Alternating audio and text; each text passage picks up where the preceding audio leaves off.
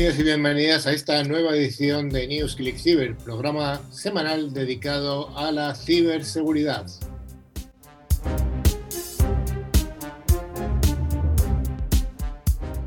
Estamos de cumpleaños, hoy cumplimos con el programa número 100, 100 semanas aquí ya haciendo el programa. 100 semanas que se corresponden con más de dos años, teniendo en cuenta que descansamos de vez en cuando y que el COVID nos tuvo parado una temporadita. Muchas gracias a todos por seguir ahí.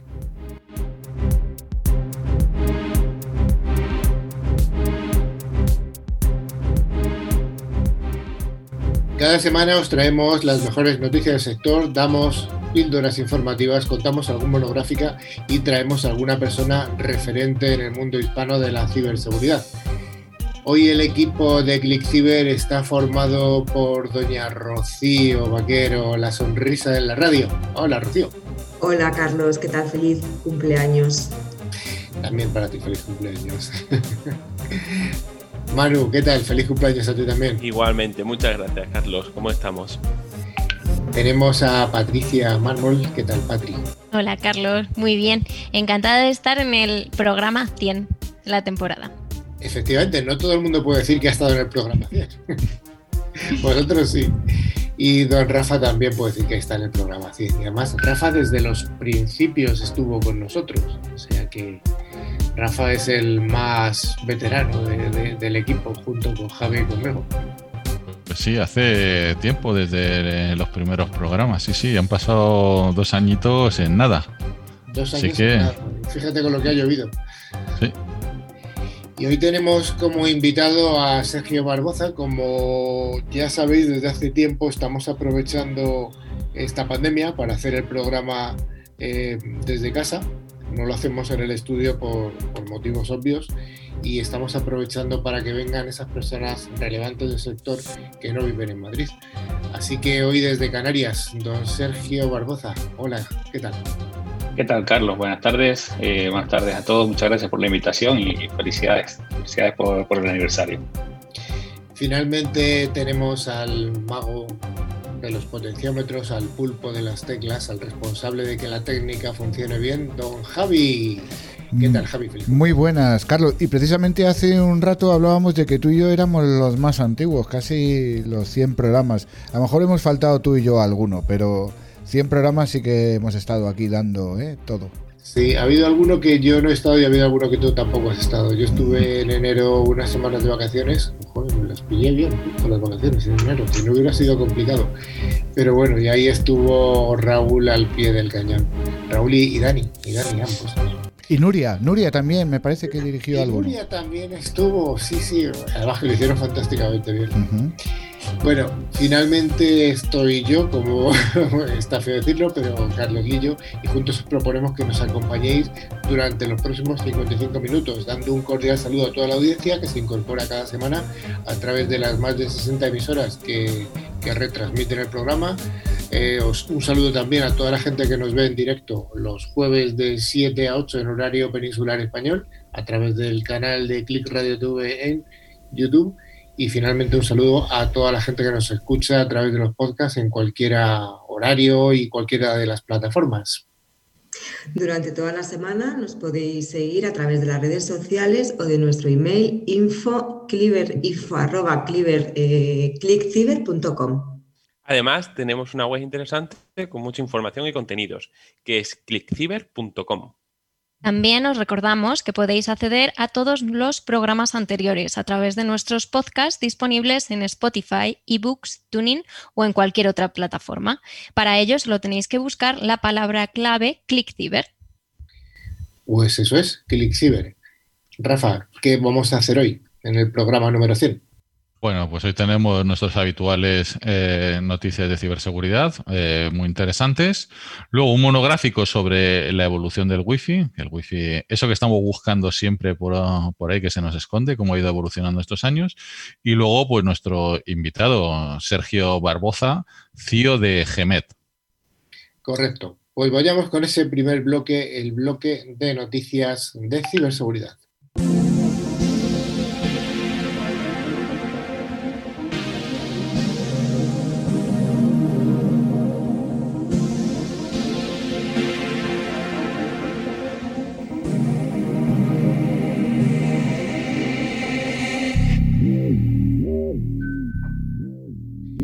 Como cada semana, Netscope, solución líder en protección de entornos cloud, nos trae las noticias más jugosas.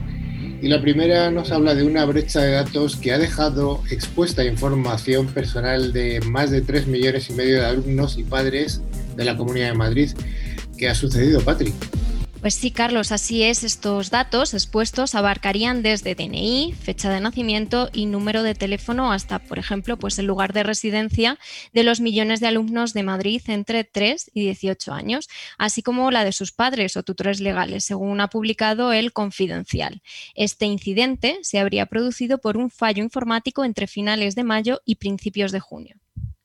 Sí, eh, lo que pasa es que un padre se dio cuenta ah, del error al acceder a la matrícula de su hijo en la web eh, de la Consejería de Educación y comprobó que una vez que entraba en la URL y cambiaba uno de los dígitos, pues podía acceder a, otras, a otros alumnos. La Consejería de Educación ha admitido el fallo informático, aunque no ha dado más explicaciones al respecto.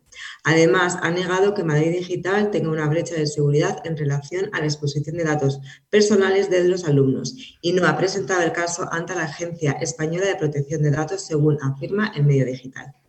Por su parte, los padres están molestos por este hecho incluso se plantean denunciarlo. La exposición de datos personales puede conllevar a un sinfín de riesgos, desde el robo de la identidad, comprometer la integridad física de las personas, además de su venta en la Deep para propósitos ilegales. Hay que estar eh, atentos. Esta semana estamos presenciando además las elecciones norteamericanas. Eh, a fecha de hoy, que es cuando estamos grabando el programa, bueno, parece que Biden va a ganar, pero todavía, bueno, están ahí las antimañas que puede hacer el señor Trump. Pero días antes de conocer la victoria del que va a ser el, eh, finalmente el, presidente de Estados Unidos, la web de la campaña electoral del candidato Donald Trump ha sufrido un ataque. ¿Qué ha ocurrido, Patri? Pues Donald Trump se ha ganado muchos enemigos durante su mandato. Ya la semana pasada comentábamos en el programa un informe que un informático holandés conseguía adivinar la clave de la cuenta de Twitter del todavía presidente de Estados Unidos. Ahora se ha conocido la noticia de que la página web de la campaña de Trump sufrió un ciberataque la semana pasada, cuyo objetivo era reducir la participación en los comicios. Sí, en concreto los ciberdelincuentes lo que hicieron fue tomar el control del, servidor que está en backend de la página web eh, www.donaldjtrump.com y reescribir el código Javid, imitando el logo y la forma de escribir del FBI. La página se firmó con la clave pública PGP correspondiente a una dirección de correo electrónico de un dominio inexistente, que era planet.gov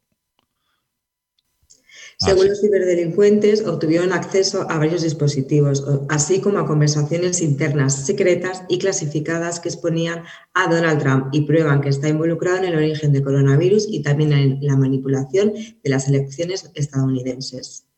Además, los ciberdelincuentes dejaron dos links de Moreno, una de las criptomonedas más difíciles de rastrear del mundo, uno de los links dirigido a quienes quieren donar dinero para que se publique la información clasificada y el segundo, segundo link para los que prefieren mantenerla secreto. Después de un plazo se comprobarían los resultados y el que tenga mayor cantidad determinará qué hacer con la información. El director de comunicaciones de la, de la, campaña ha confirmado el hackeo, pero asegura que no hay ningún dato sensible expuesto. De momento el hecho se está investigando. ¿Se seguirá investigando? Se han detectado múltiples fallos de seguridad en los protocolos de IoT, recordamos el Internet de las Cosas, que buscan dejar sin conexión a todo el sistema. ¿Es así, Rafa? Pues sí, en concreto se está tratando de dos protocolos, eh, el LoRaWAN, que es Long Range Wide Area Network, y MQTT, Mesa Queue Server Telemetry Transport, que requieren altos niveles de seguridad, según un estudio publicado por Cibrar. El primero de ellos, el LoRaWAN, eh, permite a los atacantes introducir dispositivos comprometidos en una red IoT, que posteriormente podrán comunicarse con otros dispositivos conectados y enviar mensajes maliciosos. O sea, bastante importante el fallo para poder deshabilitar toda la red. Esto implica, por ejemplo, a sistemas de detección de inundaciones, subida de tensión, alarmas, o sea, todo lo que son sistemas IoT. El principal problema es que este protocolo no requiere que los dispositivos conectados realicen controles de seguridad, lo que permitiría a los eh, atacantes introducir dispositivos comprometidos en la red y después comunicar mensajes maliciosos al servidor de red utilizando el protocolo MQTT que anteriormente ha comentado Rafa. Además, es posible agregar un componente de autorización a una implementación, pero como el protocolo no lo requiere, a menudo esto no se hace. Así que el atacante solo necesita cambiar el campo de frecuencia de un mensaje y el resultado es un efecto en cascada que eventualmente deja sin conexión a todo el sistema, de manera similar a lo que haría un ataque de DOS. Cada vez más empresas, industrias e incluso ciudades dependen de las matrices de sensores de IoT para todo tipo de actividades, por lo que si se desconecta el sistema, las organizaciones pueden pensar que están protegidas cuando en realidad no lo están. Eso es lo peor quizá, ¿no? Lo de pensar que estás protegido cuando en realidad no lo estás. El INCIBE, ya sabéis, este organismo que depende del gobierno de España, ha lanzado una nueva guía de ciberseguridad para los usuarios que no sean técnicos. qué consiste este documento, Rafa? Bueno, el Instituto Nacional de Ciberseguridad ha puesto a disposición de los ciudadanos la guía de ciberataques, todo lo que debes saber a nivel de usuario. Esta guía pretende convertirse en un documento de referencia para aquellos usuarios de Internet interesados en conocer los tipos de ciberataques y lo que se exponen, sin necesidad de tener grandes conocimientos técnicos. Es una iniciativa bastante, bastante buena. Sí, bastante interesante. El documento está escrito en un lenguaje sencillo y cercano, recoge las características de todos los ciberataques posibles a los que los ciudadanos pueden enfrentarse por el simple hecho de navegar por la red. Además, detalla cómo se realizan estos ataques, el interés de los ciberdelincuentes o qué se debe hacer para estar protegido frente a cada una de estas amenazas. La guía se divide en cuatro categorías. Ataques a contraseñas, ataques por ingeniería social, ataques a las conexiones y ataques por malware.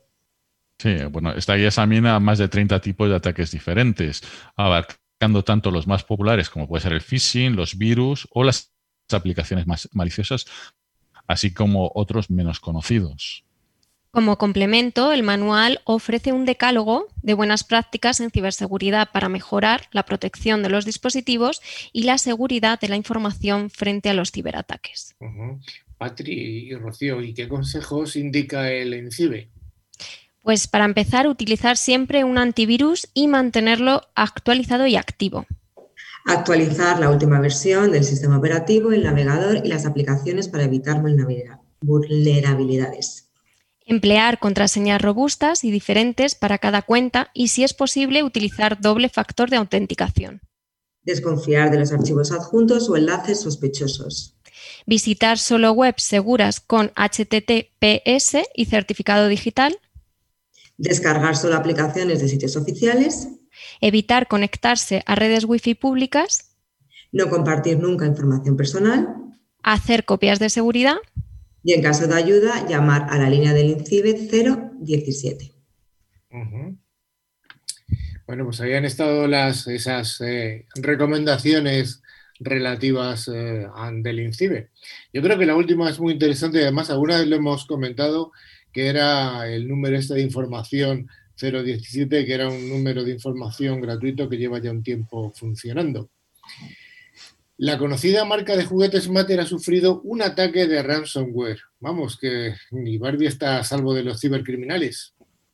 Pues sí, la firma norteamericana de juguetes Mattel ha sufrido un ataque de ransomware que ha dañado algunas de las funciones comerciales, cifrando con éxito algunos de los sistemas operativos y la información que conlleva.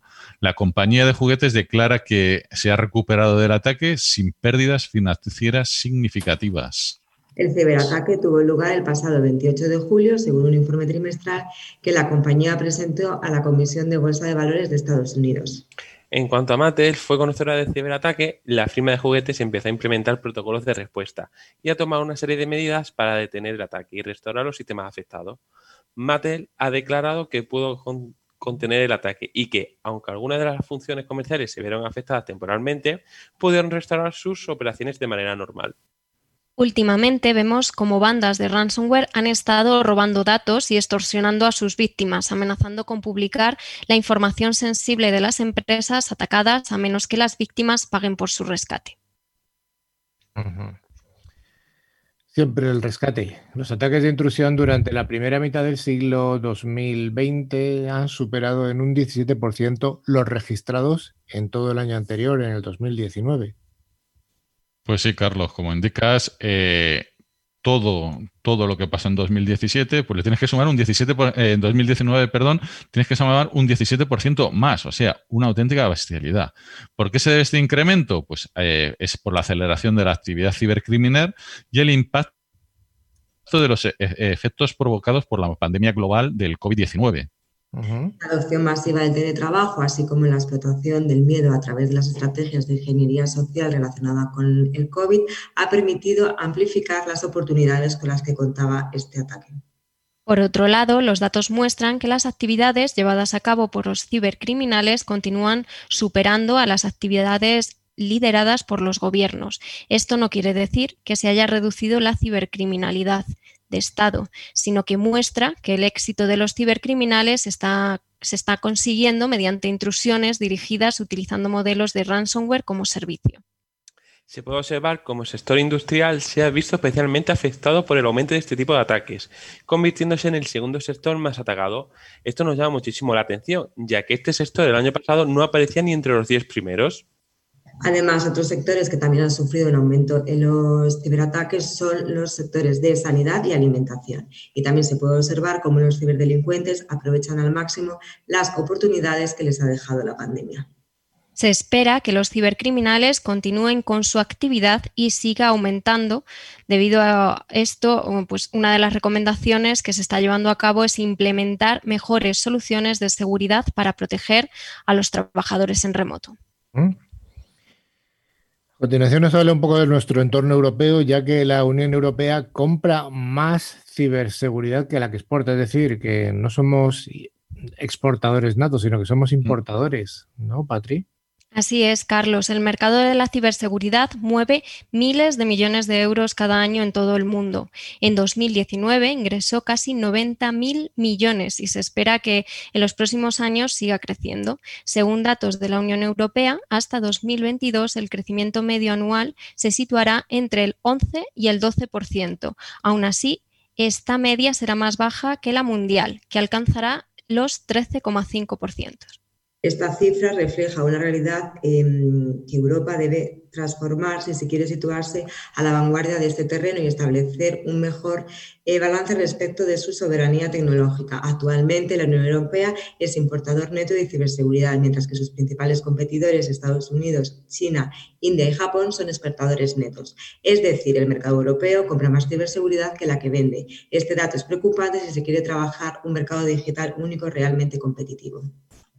Pues sí, en Europa se está viendo claras inquietudes, eh, tanto en el sector público como privado, respecto a la posible utilización de los poderes no gubernamentales.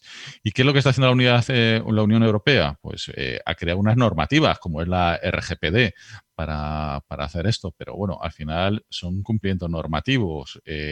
todas las tecnologías vienen de fuera. Recordar ahora lo que ha pasado con Huawei y todas esas cosas, vamos, que, es bastante preocupante. Además, los Estados miembros vienen dando pasos al respecto. Bueno, España, ¿qué es lo que ha hecho? Pues ha dado un claro ejemplo a través de las directrices que emanan de su Departamento de Seguridad Nacional. Es por ello que tanto fabricantes como proveedores europeos de estos servicios hacen hincapié en que las compañías intracomunitarias tomen mayor relevancia, ya que comparten los valores y regulaciones europeas. Hombre, esta noticia yo creo que es importante en cuanto a nuestro eh, a nuestra independencia tecnológica que se comentaba, pero hombre, sí que hay empresas europeas que están apostando por la ciberseguridad y hay empresas nativas europeas eh, mm, importantes en el mundo de la ciberseguridad. Desde luego, el líder sigue siendo Estados Unidos y seguido de la mano de Israel. Pero ahí estamos nosotros los europeos por detrás y bueno, no hay que olvidar que eh, todo el desarrollo inicial de la telefonía móvil, lo que es el antiguo GSM, es un invento nuestro, es un invento europeo. O sea que, bueno, intentemos lo mejor. desgraciadamente ya muchos de esos actores ya no existen. Nokia ya no está. Alcatel, bueno, existe, pero ha sido comprados por otros.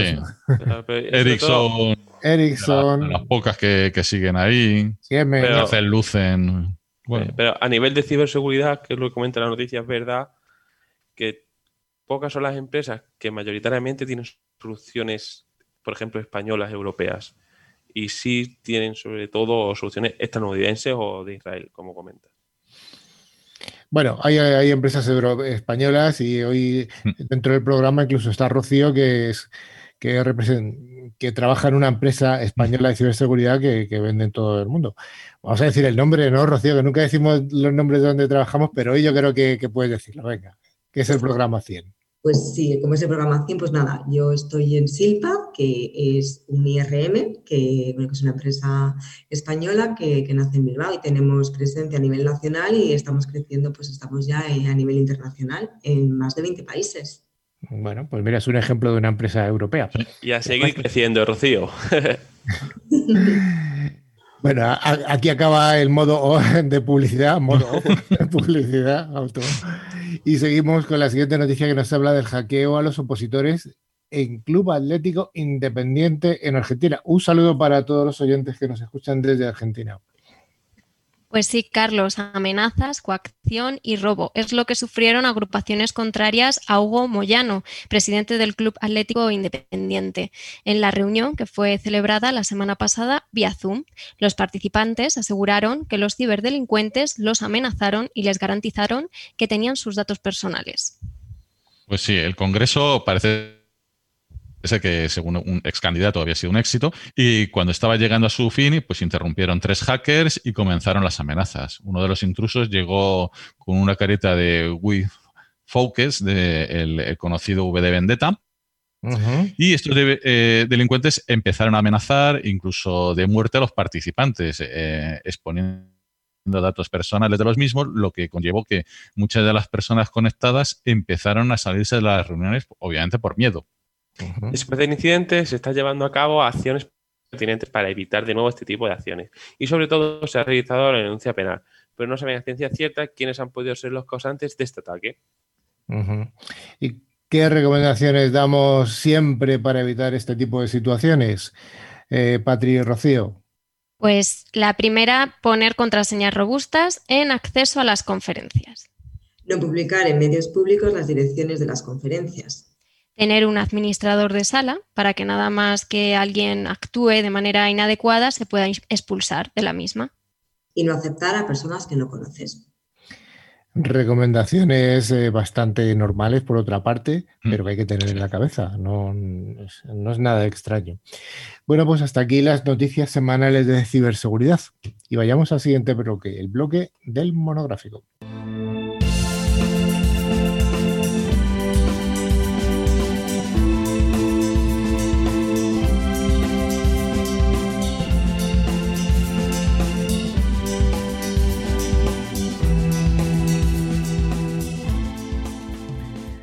Seguro que hay muchos padres que están escuchando el programa y hay padres a los que sus hijos les demandan no buena comida, sino que tengan un buen wifi en casa. Hoy vamos a hablar del wifi. El wifi, este, esta solución tecnológica que ha dado la vida tanto dentro de los hogares como en, las empresas. Pero vamos a, a, ver un poco cuál ha sido la evolución del wifi y cuáles son los métodos de protección del wifi. Habría que empezar por el principio y lo primero es decir que el Wi-Fi es una tecnología inalámbrica. Es una tecnología inalámbrica y fue arrancada por el físico alemán Rudolf Hess allá por el año 1888. Rafa, este es un inicio muy antiguo, ¿no? Pues sí, pues sí, eso ya hace más de un siglo y, mira, ahora vas a cualquier hotel y lo primero que miras es que tenga wifi. Pues esto es el principio de todo. ¿Qué es lo que utilizó? Pues en su primer experimento utilizó un oscilador como emisor y un resonador como receptor.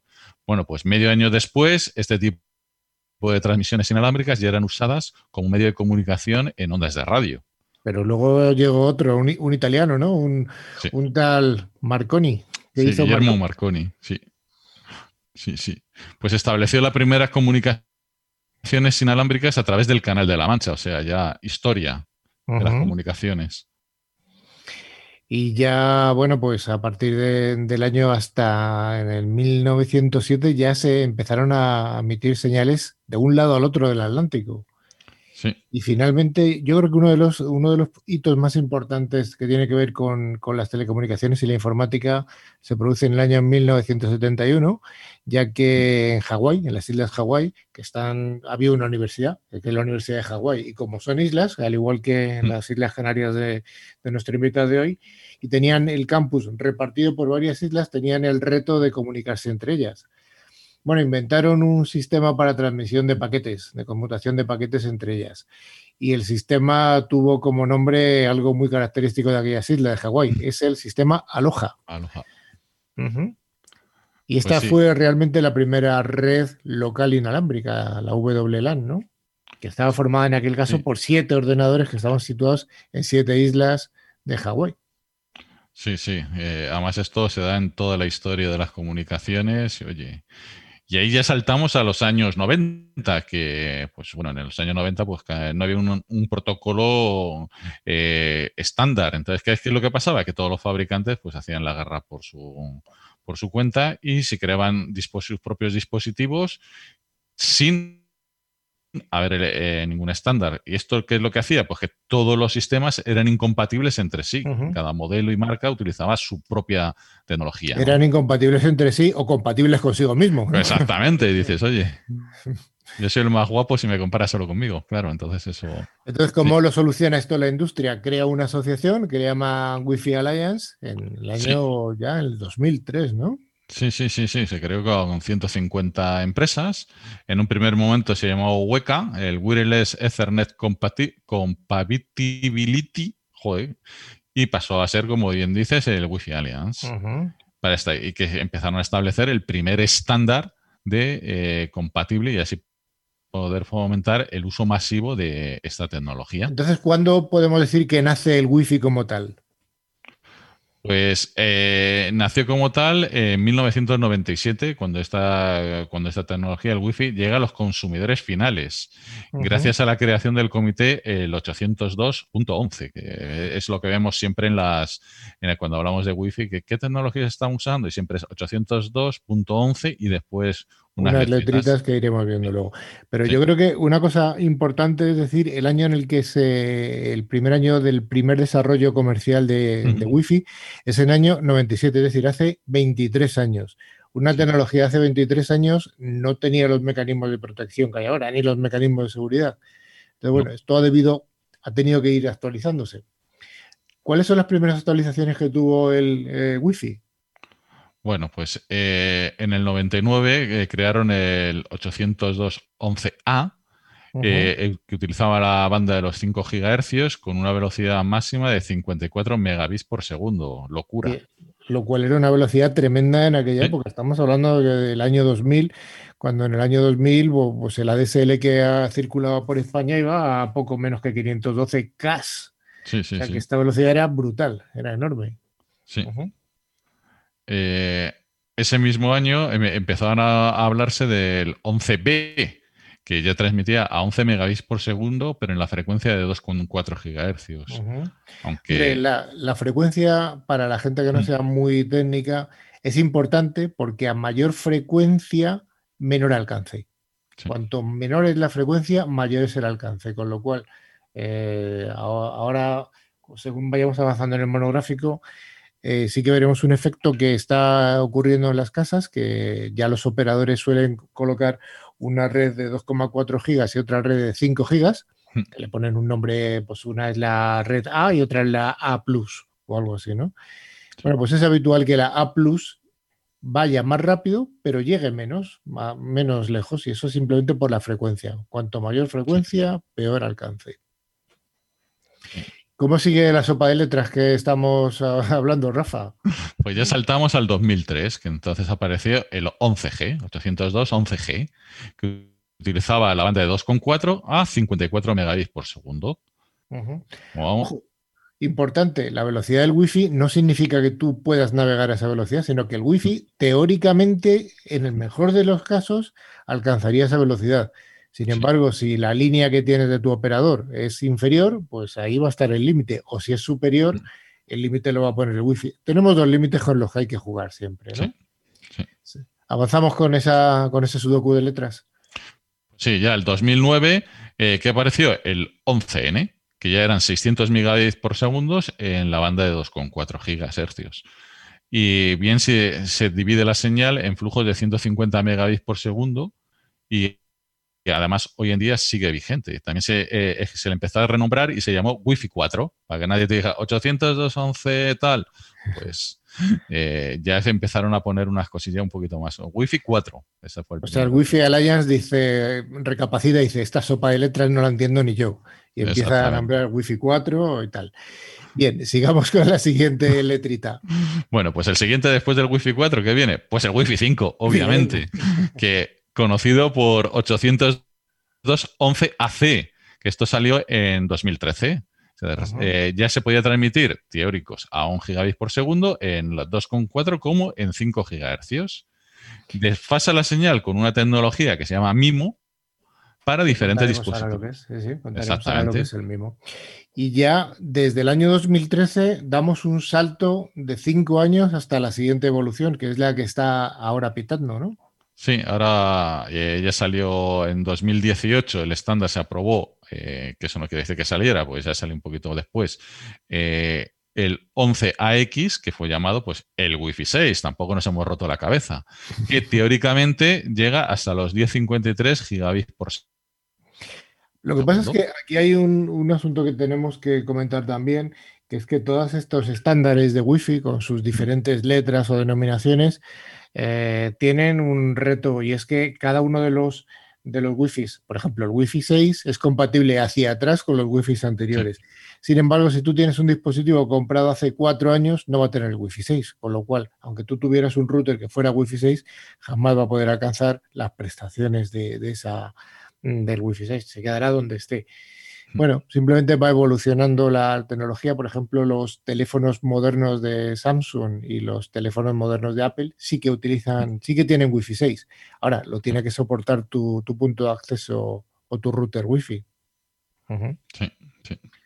Y hablábamos antes, Rafa, de que del MIMO, y el MIMO es un acrónimo en inglés de Multiple Input, Multiple Output. Es decir, múltiples entradas de salida, múltiples entradas, de, múltiples entradas, múltiples salidas.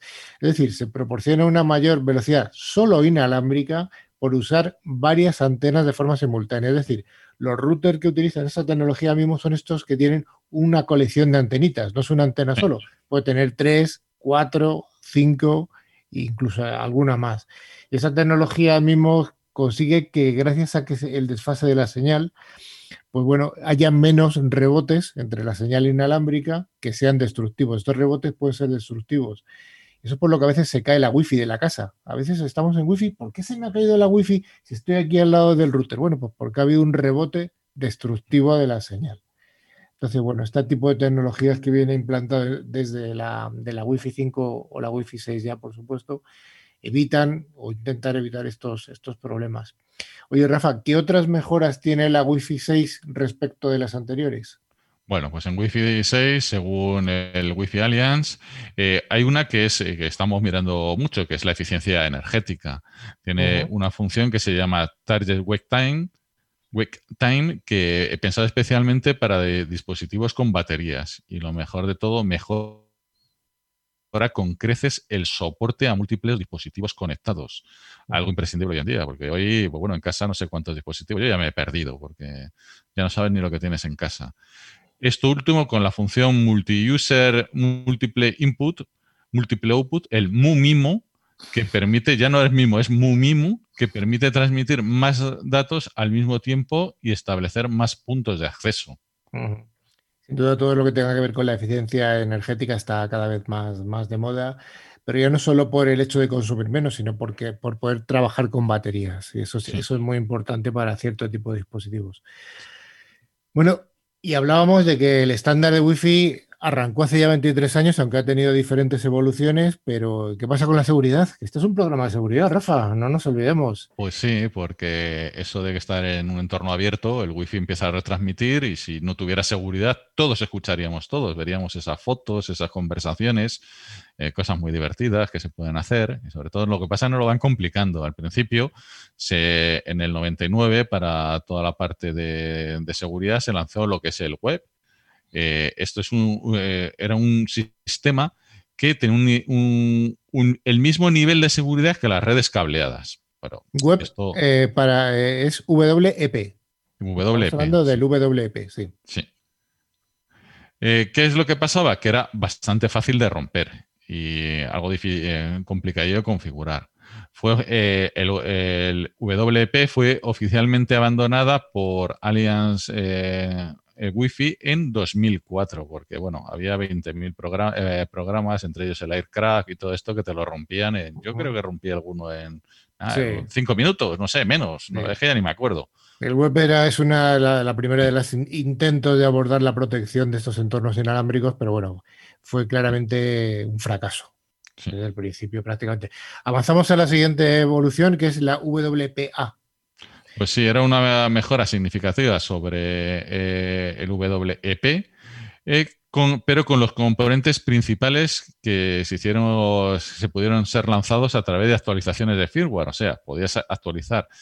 ¿Qué es lo que pasa? Que muchos dispositivos, pues eh, actualizar el firmware en un router, en una cosa, en un cacharro IoT que está por ahí perdido, pues es muchísimo más complicado que con otros sistemas. Entonces, que dependen de todos estos elementos que a su vez pueden ser explotados. Entonces, ¿Qué es lo que pasa? Que el WPA, al igual que el web, también ha, sido sometido a pruebas de concepto y demostraciones públicas de ataques, que y ha resultado bastante vulnerable a la intrusión. Eh, una de las cosas que tenía es eh, de los ataques es el botoncito este que vemos en los routers que pone WPS, el Wi-Fi Protect. El WPS, sí, sí. ¿Qué es el WPS? ¿Qué es? ¿Para qué sirve? Pues es un sistema eh, auxiliar desarrollado para simplificar la conexión de los dispositivos. De hecho, ves que muchas veces lo, pulsas y cuando tienes un módulo inalámbrico o, algunos otros dispositivos, pues se puedan comunicar entre ellos. Ahora muchos routers lo que te ponen es otra cosa que también es muy segura, porque es difícil de, encontrar, que es un, código QR, con lo cual llega cualquiera con el código QR y ya sabe tu contraseña si no la has cambiado. ya estuvimos hablando hace unos, unos programas exactamente. De, códigos QR y los códigos y los, y los riesgos que implicaba. Entonces, el WPS es una herramienta que es, bueno, ahí está, no es excesivamente segura, de hecho no es nada segura pero bueno, como se utiliza muy poquito rato, pues bueno, es el momento que le pinchas al, al, router, pues en principio el riesgo al que, que, asumes está acotado al tiempo en el que pulsas O sea que, esa es la idea. Exacto. Y damos un paso de gigante con el WPA2, ¿no, Rafa? Sí, ahí ese, ya es una contraseña mucho más robusta, es un sistema más robusto. Eh, eh, fue, fue el uso del avance, eh, ¿qué es lo que hicieron? Pues montar el AES, el Advance eh, Inscription Standard, para mejorarlo. El AES estaba aprobado por el gobierno de Estados Unidos para cifrar toda la información clasificada como alto secreto. Así que es un sistema muchísimo más robusto. Pero todos los sistemas robustos acaban cayendo. Exactamente. ¿Qué es lo que ha pasado? Que se han encontrado vulnerabilidades en WPA2 que eh, hace, de hecho, eh, hablamos hace unos programas de ellos, una vulnerabilidad que se conoce como crack. Crack. Eh, esas son las siglas de Key Reinstallation Attack. Ataque reinstalación de clave, que bueno, eso da para un monográfico entero, para contarlo. Ahora hay que aguantar ese monográfico también, ¿eh? Sí, sí, sí. para contarlo y a ver quién lo aguanta es muy técnico, muy es, complicadillo, entonces, pues bueno, pues, eh, es una vulnerabilidad que, sigue existiendo y que, aunque se han publicado mitigaciones, pues se puede seguir explotando. Entonces, ¿cómo ha avanzado la industria? Pues después del WPA2, ¿qué viene? Romperse la cabeza. WPA 3. Correcto, ahí estamos. Este, este es un estándar bastante reciente, ¿verdad? Sí, se ha, presentado el 25 de junio de 2019, o sea, hace nada, un poquito más de un año. y se considera la mayor actualización de seguridad de, en las redes Wi-Fi desde los últimos 14 años. Entonces, da muchísima mayor protección eh, que todos los los, sistemas anteriores, WP, WEP hasta el WPA2 y mejora los mecanismo de autenticación, simplificando su configuración, potenciando el uso de protocolos eh, criptográficos robustos, lo que convierte a los dispositivos en más resistentes frente a contraseñas poco seguras. Es una de, esas de las ventajas que están diciendo. Vamos a recordar un poco cuáles son las ventajas que vamos a poder tener con la implantación de WPA3. Bueno, pues una es el mayor protección, incluso en los casos que el usuario no cuente con contraseñas robustas, y no nos cansamos de decir que hay que poner contraseñas robustas. Esto le confiere un mayor grado de protección ante los ataques de fuerza bruta. ¿Qué es un ataque de fuerza bruta? Pues lo que se utilizan, utilizando, no es una persona que está tecleando muchas contraseñas, como es en alguna película, sino hay programas que tú puedes lanzar a través de claves de diccionario para poder romper eh, la contraseña de un sistema probando todo lo que, todas las posibles combinaciones y eso. O sea, cuanto más, más caracteres eh, y caracteres especiales pongamos, mayúsculas, minúsculas, números, pues más robusta es, ¿no? Evidentemente. También va a, va, a afectar algo a la simplificación, ¿no? Evidentemente. Sí. Eh, además es que eh, toda la configuración la hace mucho más sencilla. ¿Por qué? Porque ya no estamos hablando de ordenadores o el teléfono precioso que, que le han regalado a Patri por su cumpleaños, felicidades Patri, sino estamos hablando de otros sistemas que no tienen pantalla, cada vez hay más sistemas OT, IoT, eh, eh, neveras, yo que sé, cualquier sistema de estos que no tiene una pantalla como tal. ¿Y qué me cuentas de las redes públicas? Bueno, eh, se está reforzando todo lo que son la protección en redes públicas, cifrando el tráfico entre nuestros dispositivos y el punto de acceso. mayor protección. Oye, y algo, un parámetro muy técnico, pero bueno, ¿cuál es la arquitectura de seguridad? ¿De qué tamaño estamos hablando? Algo que solo van a entender los técnicos. Vale, son 192 eh, bits, es lo que se está utilizando para, para utilizarlo, que es muchísimo más, más robusto y para el tratamiento todo, todo lo que son los datos confidenciales. Eh, esto es, especialmente eh, importante en las redes de tipo empresarial o de ámbito, por ejemplo, gubernamental. Exactamente, exactamente. Bueno, pues hasta aquí el programa de hoy, el monográfico de hoy, que hemos llegado hasta el WPA3 y lo hacemos el programa dentro de unos años. Quizá alguien ahora se aventure a saber cuál será el siguiente dígito. Gracias, Rafa. Un monográfico estupendo. Vayamos a la entrevista.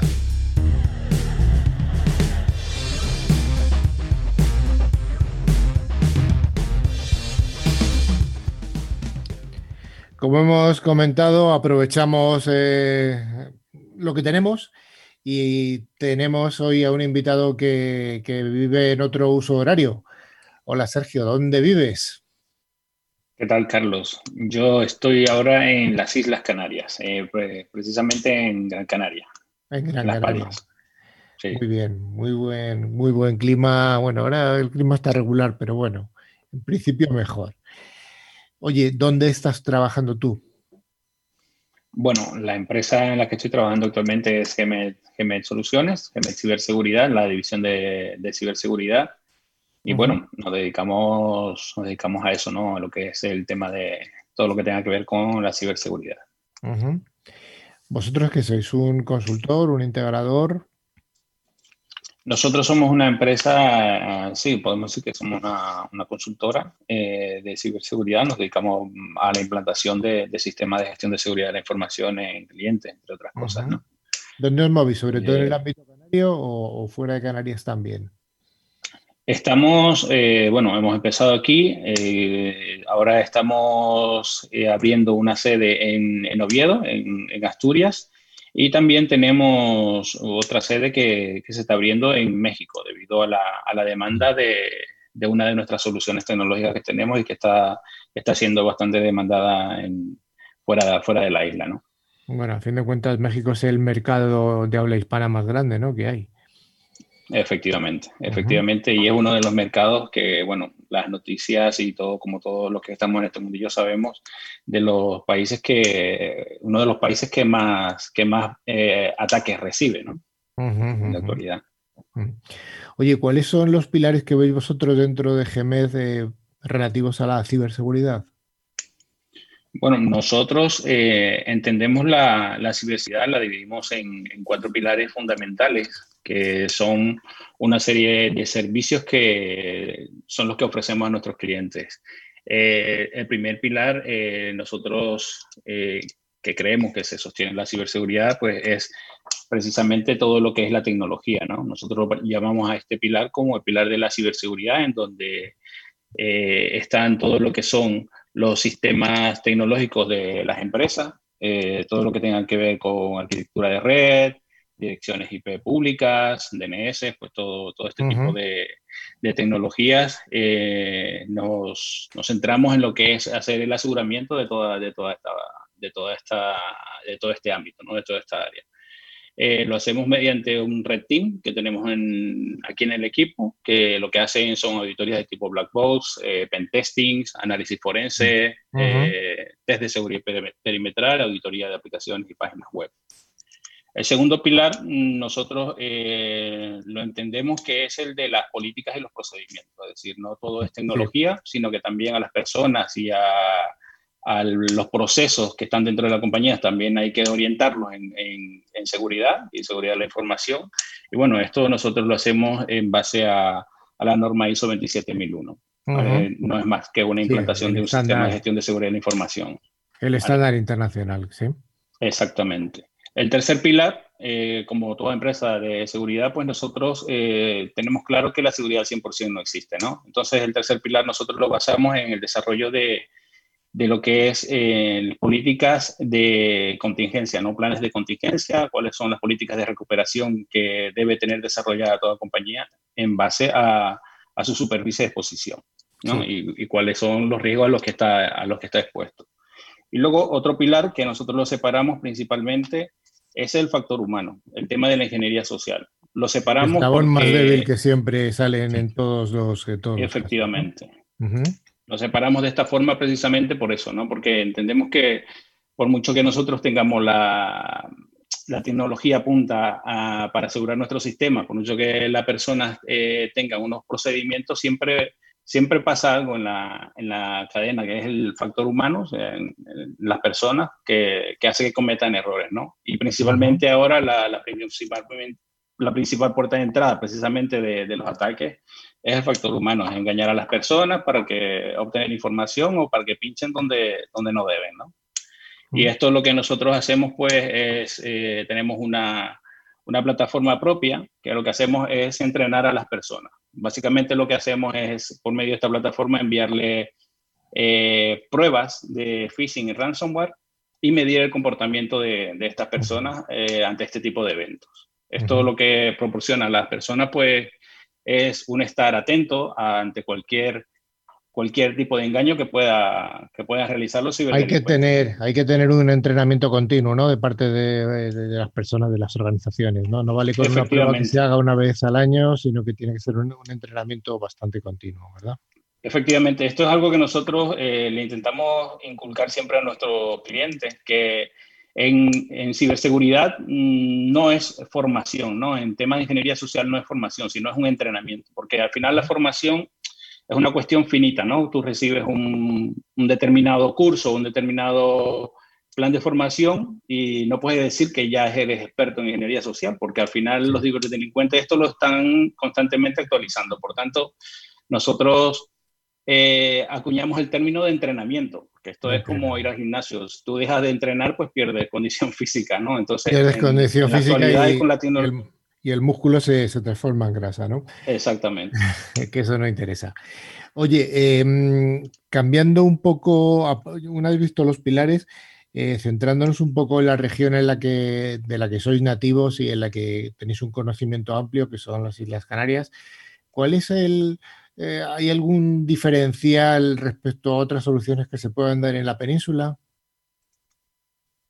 Nosotros, eh, bueno, principalmente el handicap que, bueno, pensábamos nosotros mismos que, teníamos, que teníamos era el de la insularidad, ¿no? Es decir, el tema de estar en una isla y no poder desplazarnos. Pero luego eh, se ha visto con, con, los últimos acontecimientos y bueno, ah, también con las últimas tecnologías que se han ido desarrollando, que los servicios que nosotros ofrecemos se pueden dar desde cualquier parte del mundo. Eh, porque hacer un pen testing o una auditoría de ciberseguridad, por ejemplo, no hace falta que estés en, en, el sitio, lo puedes hacer directamente desde cualquier parte del mundo. Y luego eh, también en los otros servicios, pues también se pueden hacer temas de, por ejemplo, desarrollo de políticas de procedimientos y las entrevistas para detectar los procesos y determinar los procesos críticos de, del manejo de la información, eh, también se pueden hacer perfectamente como estamos haciendo ahora por una videollamada. Oye, ¿los eh, clientes tienen necesidades diferentes tanto del ámbito público como el ámbito privado, de lo que veis ahí en, Canarias?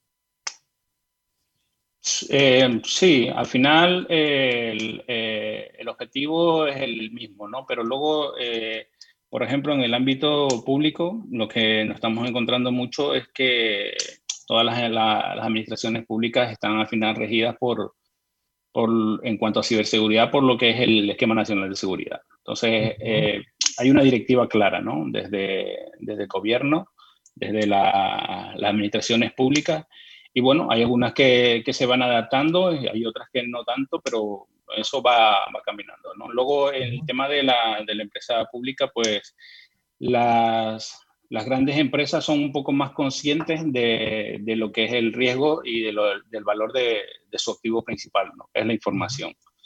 También hay empresas pequeñas que se preocupan, pero mayormente lo que, lo que, lo que vemos nosotros que se mueve bastante son las grandes empresas sobre todo el, el, sector hotelero, que ahora mismo está parado por la situación actual, pero era uno de los sectores que también estaba apostando mucho por la seguridad de la información, precisamente porque se juegan, se juegan mucho con el tema de, de la imagen. ¿no?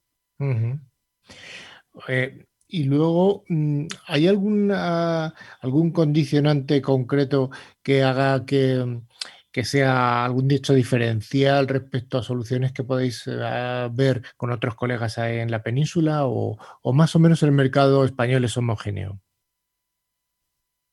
No, no suele haber mucha, mucha diferencia. ¿eh? Es bastante, yo creo que es bastante homogéneo. Nosotros, eh, como te digo, estamos operando también en península y al final la, demanda es la misma, la preocupación por las empresas es la, es la misma y, y, nada, las soluciones eh, suelen ser eh, bastante estandarizadas, ¿no? Evidentemente ninguna empresa es igual a otra, por mucho que se diga lo mismo, pero eh, al final, como te digo, el objetivo final de, tener un sistema seguro, pues viene, viene bastante demandado, sobre todo por los, por los managers de ti, por los gerentes de, de, los sistemas de, información de, las empresas. Muy bien, Sergio, pues con esta visión que nos has dado del mundo de la ciberseguridad desde las Islas Canarias, no en las islas porque es desde, ya que estáis operando ya en otras partes de España y de, otros países de Latinoamérica, pues te damos las gracias por haber estado con nosotros, Sergio, y, que sigan las cosas bien por allí, que evolucione el sector turístico bien, que tanto lo es necesario, ¿no? Muchas gracias. Gracias a ti, Carlos, gracias a todos y bueno, adelante. Muchas gracias por la, por la invitación. Muchas gracias.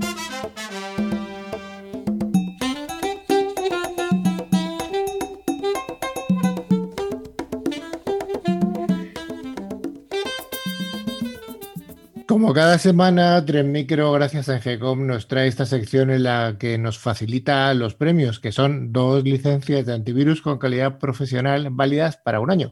El valor de cada licencia es de 50 euros y cada licencia es válida para hasta tres dispositivos, que pueden ser PCs, Mac, tablets o móviles. Rocío, ¿hay ganadores de la semana pasada? Pues sí, tenemos dos ganadores que han sido Manuel Martínez de Barcelona y Rodolfo Rodríguez de Toledo. Bueno, pues enhorabuena a los premiados. Recibirán sus sendas eh, licencias de tren micro en los próximos días a través del correo electrónico. Y Manu, ¿cuál es la pregunta que vas a hacer para la próxima semana? Atención que va. ¿En qué país de Latinoamérica ha abierto una oficina Gemet? Bueno, es fácil. me has dicho que fuera fácil, Carlos. Es fácil, es fácil, es fácil. A participar podéis enviar, enviarnos un mail a info.clickciber.com indicando nombre y localidad desde la que nos seguís. Os recuerdo la pregunta si queréis. ¿Desde qué país, bueno, en qué país de, Latinoamérica ha abierto oficina Gemet? Pues sí, es una pregunta fácil. Pues hasta aquí hemos llegado en este programa número 100 en el que hemos celebrado un número muy redondo. Esperamos llegar a los 200 programas en, previsiblemente en dos años. Esto es como los números que antes contaba Rafa del VPA 2, 3 y los que vienen. Pues después del 100 vendrá el 200. Pero esperemos que estéis con nosotros en el 101, en el 102, así, etcétera, etcétera. Muchas gracias, Rocío, por tu intervención. Ay, qué bien. Muy bien. Qué bien. ¿Y qué tienes? ¿Tienes actividad para esta semana? ¿Te vas a comprar alguna cosa? No nos cuentes las cosas privadas. ¿O sí? ¿Alguna cosa así relevante? Unos cascos. Unos cascos. Unos auriculares, sí, señora. Manu, buenas eh, y felices eh, próximas semanas. Igualmente. Que vaya todo bien y mucho ánimo para todo el mundo. Patri. Bueno, pues yo me sumo a, Manu. Mucho ánimo para todo el mundo y que vaya muy bien. Sí, es necesario. Rafa. Pues nada, oye, ya lo habéis dicho todo, pues eh, nos vemos dentro de nada. Nos vemos y nos escuchamos dentro de nada. Sergio, muchas gracias por haber estado con nosotros. Ah, gracias a vosotros, Carlos, y muchas gracias a tu equipo. Es muy, muy ameno, muy, muy, buen rato me ha hecho pasar, muchas gracias. es el objetivo. Que como decíamos al principio, los cincuenta y tantos minutos del programa que fueran interesantes, a menos, y que aportasen algo. Pues muchas gracias a toda la audiencia, tanto la española como la de Latinoamérica. Os anticipamos que la semana próxima el invitado es un invitado de Latinoamérica, que no está en España, y es la primera incursión que hacemos a algún compañero, en este caso es un CISO de un banco de Uruguay. Así que nos vemos en siete días. Adiós. Hasta luego. Adiós.